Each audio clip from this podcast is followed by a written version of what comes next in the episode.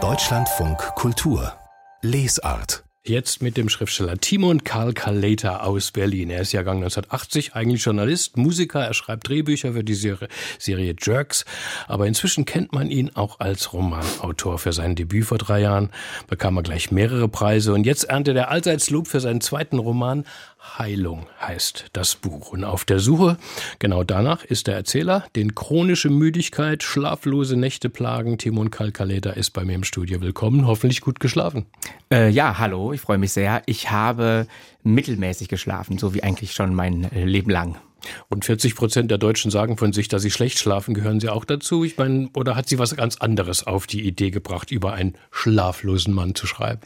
Naja, ich habe für diese Person nach einem Symptom gesucht erstmal und da ähm, kam mir der Schlaf ganz recht. Ich selbst leide tatsächlich auch unter einem ähm, sehr, sehr defizitären Schlaf, möchte aber nicht so ein Betroffenheitsbuch ähm, äh, daraus machen, sondern ich habe mein Schicksal akzeptiert und ähm, das passte ganz gut für diese ähm, Geschichte dieses Mannes. Auf jeden Fall nicht sozusagen Betroffenheitsromanmäßig geht es äh, gleich zu Beginn äh, los mit den Ich-Erzähler. Den treffen wir in einem heißen Pool in einer verschneiten Berglandschaft. Eine schöne Frau steigt nackt ins Wasser. So könnte auch ein Erotic Fantasy Roman äh, äh, beginnen, äh, der unter Reichen in einem Luxusspar spielt. Aber sie entwickeln natürlich eine ganz andere Geschichte und tatsächlich entpuppt sich diese Bergklinik San Vita auch mehr und mehr als ja unheimlicher Ort. Was ist da los? Wer geht da hin? Naja, also es ist ein Domizil in den äh, Bergen, in dem vor allem Menschen äh, von etwas von Menschen geheilt werden, die eigentlich nicht krank sind. Der Professor sagt ihm ja an einer Stelle, wir untersuchen ja erstmal jeden, weil wir wollen gesunde Menschen behandeln. Und dieses, was behandelt werden soll, ist so eine Art, eine Art Unbehagen, von dem, äh, dass der Professor Trinkel bei unserem Erzähler diagnostiziert. Äh, und Trinkel sagt, dieses Unbehagen nehme zu in der Gesellschaft, ganz mhm. allgemein. Und es sind wohl Leute, äh, die deren Leben, wie Trinkel dann auch sagt, äh, jetzt erst so richtig beginnen soll. Je gründlicher sie mich untersuchten, desto eindeutiger geriet am Ende die Diagnose, ich war nicht krank, mir fehlte nichts. Das sagt Ihr Protagonist. Wie würden Sie ihn beschreiben, Herr Kaleter? Äh, was ist er für ein Mann? Er ist jemand, der sich, glaube, glaube ich, selbst für sehr rational hält. Er hat ja auch so eine Theorie. Er sagt, ähm, das Glück besteht darin, wenn man die Grenzen seiner eigentlichen Möglichkeiten erkennt und akzeptiert und nicht über sich hinauswachsen will, keine großen Träume macht. Und so hat er es sich ja in dem in seinem Leben ganz bequem gemacht. Er hat eine sehr, sehr erfolgreiche Frau, in deren Dienst er sich gestellt hat. Ähm, und dann, also er glaubt, er macht sich für sie nützlich und kommt dann in den Genuss, äh, ein sehr angenehmes Leben zu führen. Und dann kommt ihm halt diese Schlafproblematik in die Quere. Er wird, er ist dauernd müde, er kommt gar nicht mehr aus dem Bett und hat dann Angst vor seiner Frau, die Nützlichkeit zu verlieren. Und sie ist dann ja diejenige, die sagt, du musst dir jetzt helfen lassen. Mhm. Er will das eigentlich nicht. Er will sich, er ist ja jemand, der sagt, ich möchte gar nicht in mich rein, ich möchte nicht, dass jemand in mich reinschaut. Ähm, und dann wird er im Grunde gegen seinen Willen. Er möchte die Dinge eigentlich mit sich selbst ausmachen. Er sagt, das kriege ich schon irgendwie wieder hin wird dann aber gegen seinen Willen in dieses San Vita gebracht. Sie checkt ihn sozusagen ein, ne, ohne, dass ja. er, ohne dass er es möchte. Äh, mit welchen Methoden wird denn dann der Professor Prinkel, dem, dem, dem Ich-Erzähler, äh, er bleibt namenlos, ähm, Heilung bringen? Er konfrontiert ihn, glaube ich, mit sich selbst ähm, und das sind dann Methoden, also einmal muss er, ähm, wird er überrumpelt und muss einen ganzen Tag in so einem dunklen Raum äh, überdauern, findet dann nicht mehr raus, wacht äh, am Ende, wenn er erlöst wird, weint er in den Armen des Professors. Äh, er muss mit äh, mit ihm auf eine auf eine Bärenjagd gehen. Er wird sozusagen gezwungen, auch ähm, einen Bären zu töten, das kann man vielleicht schon mal sagen. Ähm, er schießt auf ihn und ähm, muss dann am Ende noch ein Messer führen, das den, dem Bären den Gnadenstoß gibt. Ja, es ist so eine Form der Drangsalierung äh, und ähm, eben so, er wird so genötigt, äh, in sich reinzuschauen. Und man könnte ja auch vielleicht sagen, diese Nötigung ähm, öffnet erst die, die Pforten zur Hölle. Die Pointe mit dem Bären hätte ich jetzt gar nicht verraten, aber Sie, Sie sind der Autor. Ist ja ganz früh schon im dies, Buch. Dieser abgeschiedene Kosmos jetzt eines Sanatoriums in den Bergen, da klingelt es natürlich in allen Ohren und jetzt auch in allen Rezensionen bislang zu Ihrem Roman, Herr Kaleter.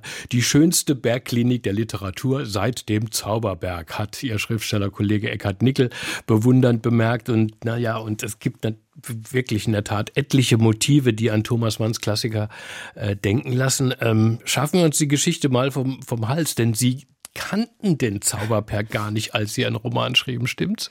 Also mein Lektor Hannes Ulbrich, äh, den ich sehr mag, er sagt immer, sag bitte nicht, dass du den Zauberberg nicht gelesen hast. Das klinge dann so äh, nach, ähm, nach, nach äh, Koketterie.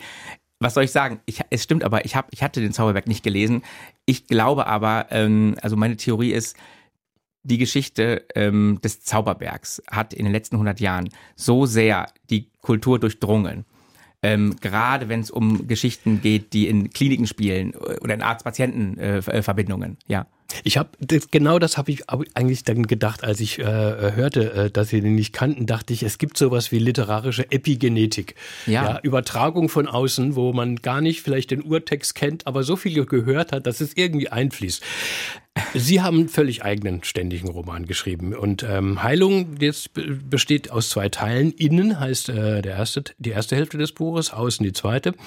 Und im ersten Teil also sucht der Erzähler Heilung in, in seinem eigenen Innern und kurz vor dem zweiten Teil außen, wo der Erzähler ja auf einem dann abgeschiedenen Selbstversorgerhof tatsächlich zum Bauer wird. Ähm, aber vorher gerät er in einen Schneesturm, bei dem man natürlich wieder an den Zauberberg äh, denken muss. Hans Kastorps berühmter Schneetraum. Ähm, aber das jetzt wirklich mal beiseite.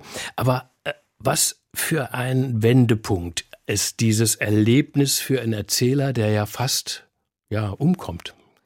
Ja, er kommt fast um ähm, und es diese Schneeszene markiert ja auch sozusagen den Weg ähm, von diesem abgeschlossenen San Vita, was ja weiträumig umzäunt ist. Und in der Nacht durchbricht er mit Professor Trinkel diesen Zaun, wo dieser Bär das Loch reingerissen hat ähm, und so weiter. Und dann tritt er, ja, es ist natürlich ein Moment der, der, der, der Schnittstelle, in dem er halt fast ums Leben kommt und dann in diesem Schneesturm gerettet wird von jemandem, der da eigentlich gar nicht sein kann, ähm, ein alter Schulfreund, äh, der, der ihn dann sozusagen in diesem Schneefiebertraum ähm, zu sich ruft. Und äh, der Erzähler glaubt ja jetzt den Grund gefunden zu haben für sein Unbehagen. Er mhm. glaubt nämlich, er habe mal einen, seinen, seinen besten Freund ähm, im Stich gelassen, als der seine Hilfe brauchte. Und nun folgt mit diesem Freund der komplette Rückzug aus der Leistungsgesellschaft. Äh, jeden Morgen um fünf werden die Tiere im, im, im Stall versorgt. Äh, man macht sich die Hände schmutzig im Gemüsebeet. Ähm, hört sich erstmal so ein bisschen nach Klischee an, so der verwöhnte Luxus-Großstadtbürger äh, flieht ins einfache Leben, Rückzug, Heilsversprechen der Natur. Da bauen sie aber einen ziemlich bösen Widerhaken ein. Nach ein paar Tagen ist der neue Naturbursch auf alles Mögliche allergisch. Das ist ja gemein. ja, es sind einfach ähm, Zivilisationsprobleme, die, ähm, äh, die ihm da im Weg stehen. Also die Schlaflosigkeit und die Allergie. Ähm, klar, er, er trifft ja auf seinen Freund Jesper, der da eben halt so äh, ähm, der auch so eine, der das Gegenteil von ihm selbst ist, der so eine virile Dominanz hat, der, der alles ist, was, was er erzählt, nicht ist, stark, ähm, äh, äh, zugriffig, ähm, hat ein, äh, ein, ein, ein, ein reges Liebesleben und all das. Und das will er dann auch sein. Er will dann auch so werden wie, wie Jesper, aber alles an ihm steht ihm im Weg, unter anderem die ähm, Allergien. Also es wird während der Lektüre immer klarer, diesem Mann fehlt was Grundlegendes, nämlich so wirklich, ja, ganz banal der Sinn für sich auch in seinem, in seinem Leben zu finden. Er versucht immer nur zu imitieren, wonach andere streben. Und da kann man auch wieder eine bekannte Romanfigur denken, die Sie selbst sozusagen zitieren, nämlich von Patricia Highsmith, ähm, den talentierten Mr. Ripley.